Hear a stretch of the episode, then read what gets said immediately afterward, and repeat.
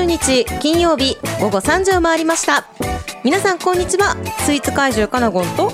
最近トマト料理が食べたくて仕方がない。まゆまゆです。トマトね。まさにこれから旬がうん。来ますので、そうそうそう。これまゆまゆの家は自家栽培してるんですか、トマト。してないです。おチャレンジしてみてもいいかもしれないですね。あ待ってください。父が去年やってました。おーじゃあ今年ももしかしたら。プチトマト。うんスパゲッティに入れたりしてました、うんうんうん。そうそう。やっぱりねトマトってこう取れたての鮮度のうん。いい味にかなうものはないとうん。思っておりますのでね、はい。私も自家栽培のトマトめちゃくちゃ楽しみです。はい。さて本日うん。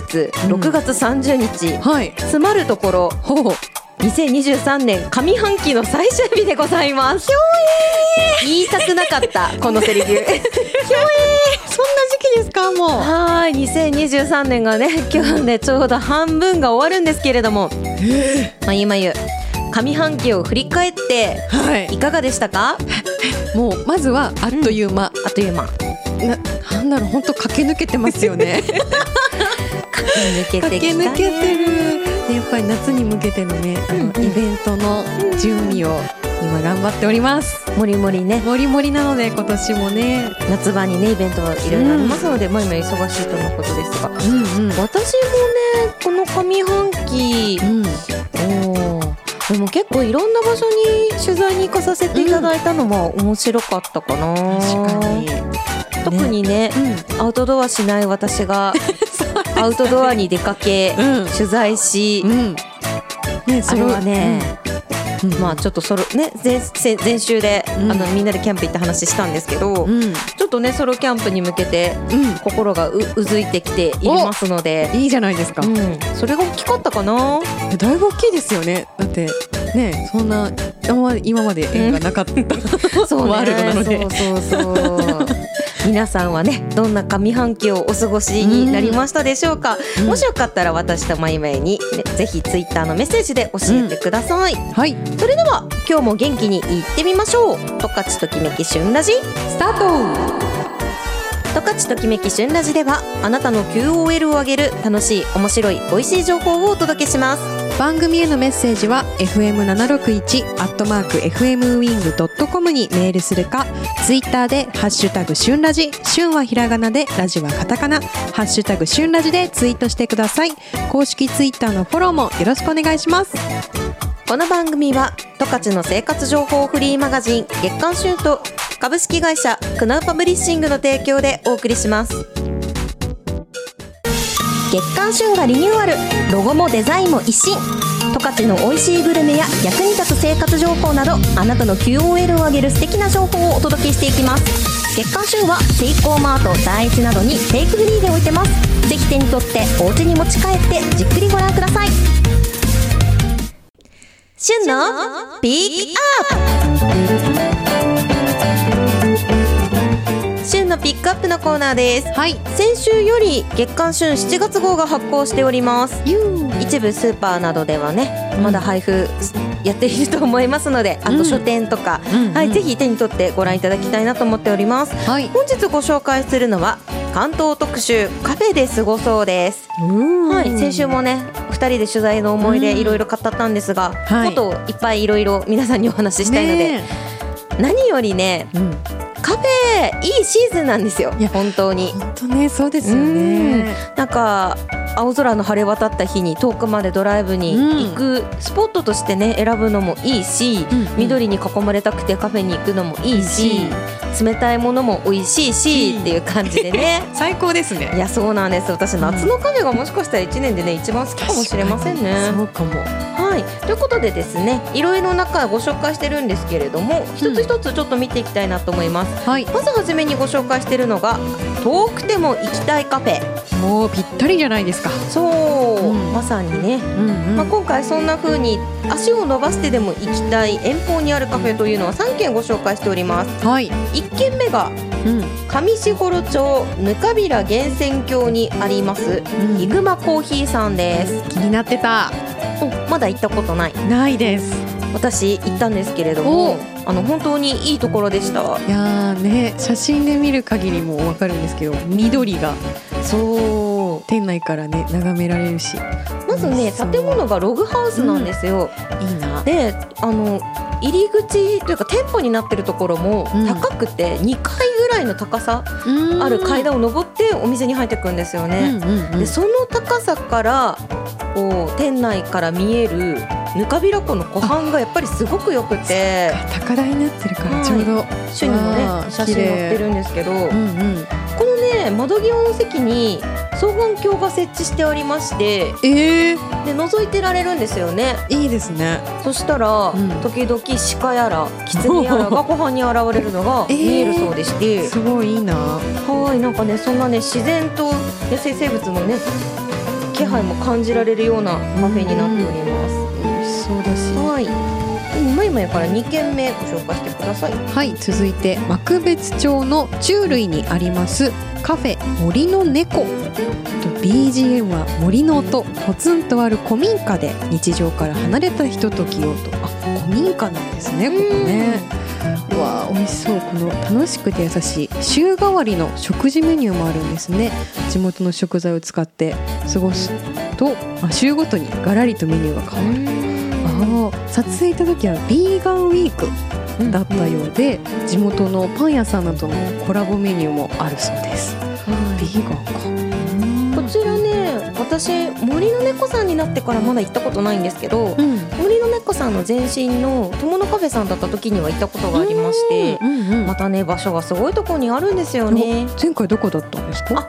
同じとこ、うんあそうそうそうあそう前前のお店だったとこあろーの時に行ったんですけどはいあのね道ほ、まあ、舗装された道から砂利道に入って、うん。結構入ってって、うん。あやばい山の中に来ちゃったって思うて一歩手前ぐらいでね あのあるんですよね、そのくらいやなんというか自然に囲まれたところにある一軒家でして。これ夏場はね本当に虫の声とか鳥の声とかいやいいですね。ごくたくさん楽しめるんじゃないかなと思いますね。はい、そして3軒目がおはい。豊頃町にありますん。B&B 岡ザカフェさんです。はい。こちらね私取材に行かさせていただいたんですけれども、はい、まあ建物も面白いし、内装も面白いしお料理も美味しいんですけれども一番の魅力がねオーナーの蒲生さん。すごい。ね会ってみたいって思いました。本うん。当あの海外経験がとっても豊富な方でして、はい。ちょうど、まあ、十勝が地元なんですけれども、に戻ってこられたのもすごく何十年ぶりのでしかも一個手前がタイだったかな？タイから戻ってこられたおっしゃってて。すごくエネルギッシュ溢れてる方で、いずれはねこのカフェを学校にしたいという夢を。学校に？そうなんです。持った方でして。はい。でまたねその海外経験に裏打ちされたね、うん。料理がめちゃくちゃ美味しい。確かに各国の料理のいいところを。で特にエスニックが中心なんですけれどもうん。定番のグリーンカレーがねこれカメラマンと私がはい。最近食べたグリーンカレーで一番うまいとね言ってましたよね。はい、思いましたのでね。すごい楽しみだ。ちょっと営業日がね日月というねうん。あの少ないね レアな感じなんですけれども、はい。ぜひね行ってみていただきたいなと思います。はいはい、その他にもですね、はい。十勝のおすすめカフェ十勝ベストカフェということで14軒いろんなお店ご紹介してます。はい。この中からまゆまゆおすすめ教えていただけますか？へえどこだろうな。どこも気になるのですが。うんうん、一番気になるのは、見た目でインパクトあるなと思ったのが、はい。カフェコントレールさんのうんうん、パイナップルとクリームチーズのフレンチトースト。これめっちゃ美味しそう。めっちゃ美味しそうと思って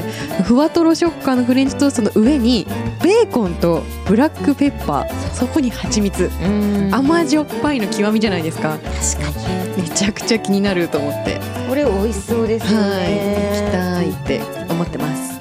なるほど。でコントレールさんもね、本当にあのポジションがいいのと、そうなんです。意外と中がね、あの一人席も多くて、そうなんですよね。ちょっと仕事うん。の、ちょっとちょっと原稿書きたい時とかにもね、おすすめのスポットですね。うんうんうん。打ち合わせで使われてる方とかもね時々見かけたりします。おー。まあそんな風にですね、めちゃくちゃカフェ情報が盛りだくさんです。なんと、ね。6分ぐらい撮ってたんですけど全然足りない 序盤も序盤ですよね。本当は旬読者男性読者に聞いたおすすめのカフェ飯の話もしかしたかったんですけどはい。これはまた次週かもしれません。はい。月刊旬7月号が先週より発行しております。はい。スーパー第一さんやマックスバリュー、うん。コープ札幌など各スーパーやあとお菓所さんザ本屋さん、割と今ぐらいになると書店の方がねゲットしやすいかもしれないですね。うんうん。そして今すぐ見たいという方はウェブ上で見られるデジタルブックでもご覧いただけますのでぜひご利用ください。はい。以上旬のピックアップのコーナーでした。ではここで一曲お届けします。飛鳥組で悲しげだねでした。総合印刷はクナウパブリッシングへ。アイヌ語でクナウノンノと呼ばれる福寿草の花言葉は幸せを招く。私たちは皆様に幸せを招く価値ある情報をお届けしてまいります株式会社クナウパブリッシング。カナゴンのおやつの時間。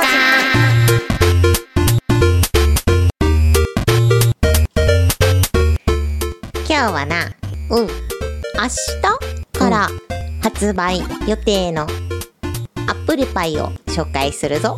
やった。ということでですねあのもうすでに週7月号をお読みの方はご存知だと思うんですけれどもあの本日ご紹介するのはメメロ新嵐山スカイパークさんの方で販売されているアップルベーコンパイです。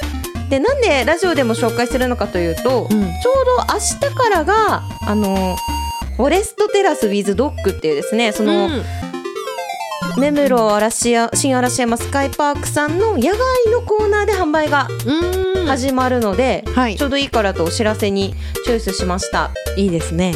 でねこのアップルパイを語るにはねはい。本当に言葉というか文章量が少なくてですね、うんうん。私だいぶ原稿削ったんですよね。すごい詰め込んだ。そうなんです。やっぱり詰め込まれてしまう理由はうんアップルパイにベーコンを足すとどうなるかっていうまあその一点を皆さんにどうやって文章で伝えるのかっていうのがうん ものすごく難しくてですね、まあおかげでなぜか冒頭がスイカに塩を振って食べるという話から始まるんですけど。なるほど。そうそのね塩気と甘みのバランスの話をしようとするには、まあ、一番わかりやすい、確かに。ね、話かなと思って父親の話をねぶち込んだんですよね私はね、はいもうあの読んでない方はぜひ後ほどね読んでい。ただきたいなと思っております。はい。でこのアップルベーコンパイうん。あのアップル自体はですね目室町の松下りんご園さんの旬の品種を中心に7種類をブレンドして作ったフィリングになっております。でお話を聞いているとどうやら季節によってもブレンドの割合と品種が変わるみたいでして面白夏場はちょっと酸味さっぱり系に寄せたり、うんうん冬場はちょっと濃厚めに寄せたりと、そういうパティシエ感覚があるようでして、いいですね。まあ、ちょっとねその点もね今後も注目していきたいなと思ってます。うん。まあ、そんな地元産のリンゴを使ってうんさらにベーコンをここに足すんですよ。うん。でこのベーコンはあのロースト、まあ、炙られてって火が入った状態で入ってるんですけどはい。あの、ね、味をね完成させるまでにうん。このロースト具合うん。どこまでベーコンに火を入れるのかうん。とどのくらい入れるのかっていうその黄金比がねうん。導き出すのが一番難しかったっていうふうにおっしゃってました。うんうんうん。でこのアップルパイを監修したのはい松別町にある糸と庭カフェのパティシエ、堀さんですので、はい。まあ、そういったプロのパティシエと地元のリンゴうん。こういったねあの地元の生産者と加工に者加工者うん。をつなぎ合わせる役目をこの目室新嵐山スカイパークさんが担ってるんですよね。なるほどでそのブランド名が目室野菜というふうにブランド名がついてまして、うんうんまあ、こういったブランドプロデュースのもとでさまざまな商品開発を今後もしていきたいという話だったんですよね。うんでこのねこれで食べないと本当に難しいんですけど、うん正直めちゃくちゃ美味しい。そうじ実は私もつまみ食いしました。美味しかったよね。美味しかった。美味しかった。でまず間違いなくアップルパイなんですよ。うん。で、うん。アップルパイをどうどうクオリティを上げうん。アップルパイとしての、まあ、いわゆる尖った存在感を出すのかっていう部分で、ベーコンが選ばれているだけであって、うん。あくまでその味わいっていうのは王道のアップルパイでしたよね。ねえ。これがねすごいなと思いまして。なんかベーコンってすごく主張が激しくダーンって出るうんかなって思ったんですけどそんなこともなく一緒に馴染んでる感じでしたよね。そう。でうんうん。この、まあ、ベーコンの塩味と、うん。そのベーコンから出る油、うんうんうんその肉のコクみたいな部分が見事にねアップルパイにいい影響を与えていて、はいこれはね本当ね一度食べてみてほしいねっていう結論しか出なかったです。文末も同じこと書いてる。騙されたと思って一度食べ食べてみてほしいって。そうなんです。ですごく挑戦的なんですけれども、うん本当にアップルパイとしての完成度がめちゃくちゃ高いので、ぜひねアップルパイ好きには試していただきたいなと思っております。うん。でこれフォレストテラスウィズドッグっていうその野外販売されている期間が4月1日から9月30日までということで、確かね今年は冬場もスキー場であのロッジの中で販売してたみたいなんですけど、うん。はい、外で売られるのはこの期間となっておりますので夏から秋にかけてぜひ楽しんでいただきたいなと思っております。はい。いいなまた食べたくなりえました？食べたい。私半分しか食べてないんですもん。うん。ま食べたま丸々食べたい。ねででちょうどねあの付け加えるのであれば、うん。あのそのフォレストビズドッグさんの方では中島牧場さんうん。だったかな、うん。中島牧場さんの、まあ、これ地元の酪農家さんなんですけど、そちらのミルクうん。と一緒に食べれるんですよ。でこれもしよかったら牛乳もどうぞって言って取材の時食べさせてもらったんですけど牛乳との相性めちゃくちゃ良くて。まゆ今牛乳好きだもんね。牛乳ラバーなので、はい。これは遊びに行って食べてください。はい。はい、えっとスイーツ会場カナゴンのインスタグラムの方でも詳しくご紹介していきますので後ほどご覧ください。以上、カナゴンのおやつの時間でした月刊旬のウェブサイトがリニューアル。十勝の面白いを見つけよう。旬ウェブでは十勝のあらゆる情報を編集部目線で配信中。月刊旬本誌には載っていない各店の詳しい紹介やオリジナルの連載記事もアップしています。今後は動画コンテンツも充実。YouTube チャンネルの登録といいねもよろしくお願いします。十勝ときめき旬ラジ。まゆまゆの押してまいらさあ始まりました。まゆまゆの押してまいらん。パシャリパシャリ。はいこのコーナーでは私まゆまゆの気になるもの人ことをご紹介していきます。はい。パシャリパシャリ。ということは今回は分かりやすいですね。うん。トイカメラです。まあトイがつくかどうかまでは分からなかったけどね。うんトイカメラ。はい。今回ご紹介するのは私今スタジオに持ってきてるのですが人差し指と親指でつまめるぐらいのチロルチョコの1.5倍くらいのサイズのもうわけわかんないな私チロルチョコ2個分ぐらいはあるんじゃない？チロルチョコ2 個分ぐらいのカメラをご紹介します。はい。こちらの帯広駅のエスタの中にある野村時計店さんで購入しました。でこちらの健康トキナーという会社から出ているトイカメラピエニというカメラです。そのピエニっていうのがえー、と何語だったかしら？フィンランド語だ。フィンランド語で小さいという意味なんですけどもうその名の通り手のひらどころじゃないですよね。なんか指指先で持てるみたいなぐらいちっ消ちゃい。しゴム？あ確かに消しゴム消しゴムぐらいのそうそうぐらい。大きさなんですけどそのアクセサリー感覚で身につけられる超小型トイカメラということで肩から下げられる可愛い革の紐みたいなのがついててそれをこう下げていろんなとこ最近お出かけしてるんですけどこちら本当にちっちゃいんですけど実は131万画素といって意外と撮れちゃうあのカメラでしてあの他にもその静止画の他に動画を撮ったりあとは音声を録音することができます。うん。で実そうなんですよ。で実際に撮ってみた写真もありましてえ意外とね難しいんですよ。ファインダーが、ね。ファインダーって本来覗いたらはっきり見えてここを映すんだと思ってこうシャッターを押すじゃないですか、これはなかなか難易度高くてですねファインダー覗いてもあれぼんやりしか見えないってなるんですけどでもそのぼんやりながらもちゃんとシルエットは見えてるのでそれがちゃんと入ってるのを確認してポチって押したら意外と取れてまして。で画質で言うとなんだろう説明するの難しいんですけど結構レトロな写りで私の中でですよ。なんか恋愛ソングの MV で回想シーンが出てきた時のこう恋人がこうはって笑ってる写真とかが出てくる。ちょっとこうセピア色っていうんですかちょっとわってなってて人の輪郭とかもはっきりじゃなくてちょっとこうぽやっとして見える。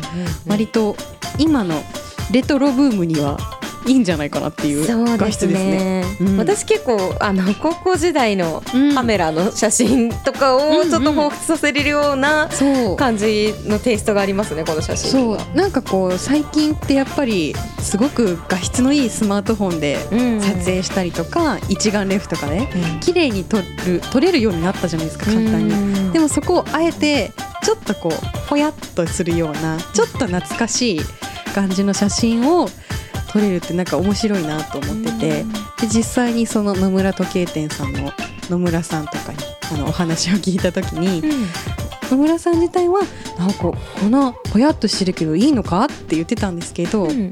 お母さんお母さんで奥さんが、うん。最近は昭和レトロとかがすごく流行ってるからうんうん。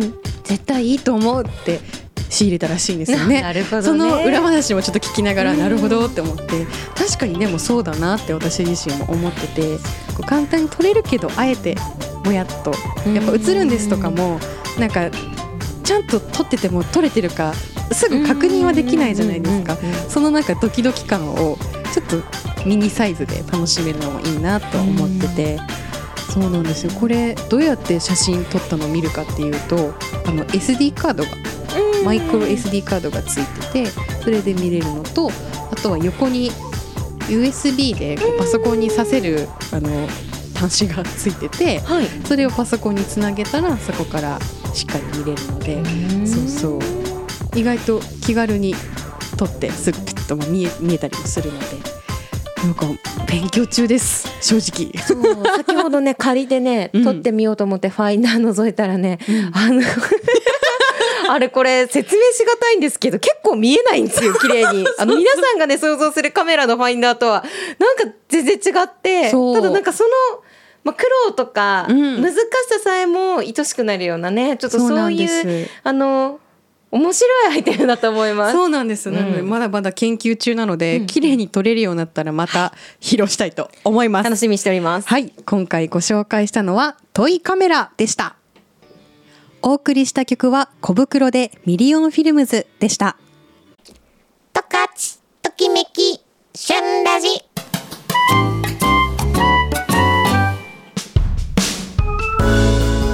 エンディングです。はい、今やからお知らせです。はい、明日7月1日土曜日は倉庫カフェで七夕市を開催します。ということで、えー一足早く七夕市を楽しめます。えー七夕に関するテーマ、例えば和とか星とかうん。明かりとかをキーワードにテーマで集まった皆さんをお迎えして少し早めの七夕を皆さんにお届けしたいと思います。はい。で祭りも兼ねてますので縁日コーナーだったり縁日のパンくじとかだったりをこれあのパンを引いてなんだか楽しいことができるそうなのでそれもお楽しみに。ちょっと雨かもしれないので、はい。あの雨にもう大丈夫な 格好というか準備でお越しいただけると嬉しいです。はい。今週も十勝ときめき旬ラジお聞きいただきましてありがとうございました。お相手は私かなごんと。もいもいでした。それではまた来週金曜午後3時にお会いしましょう。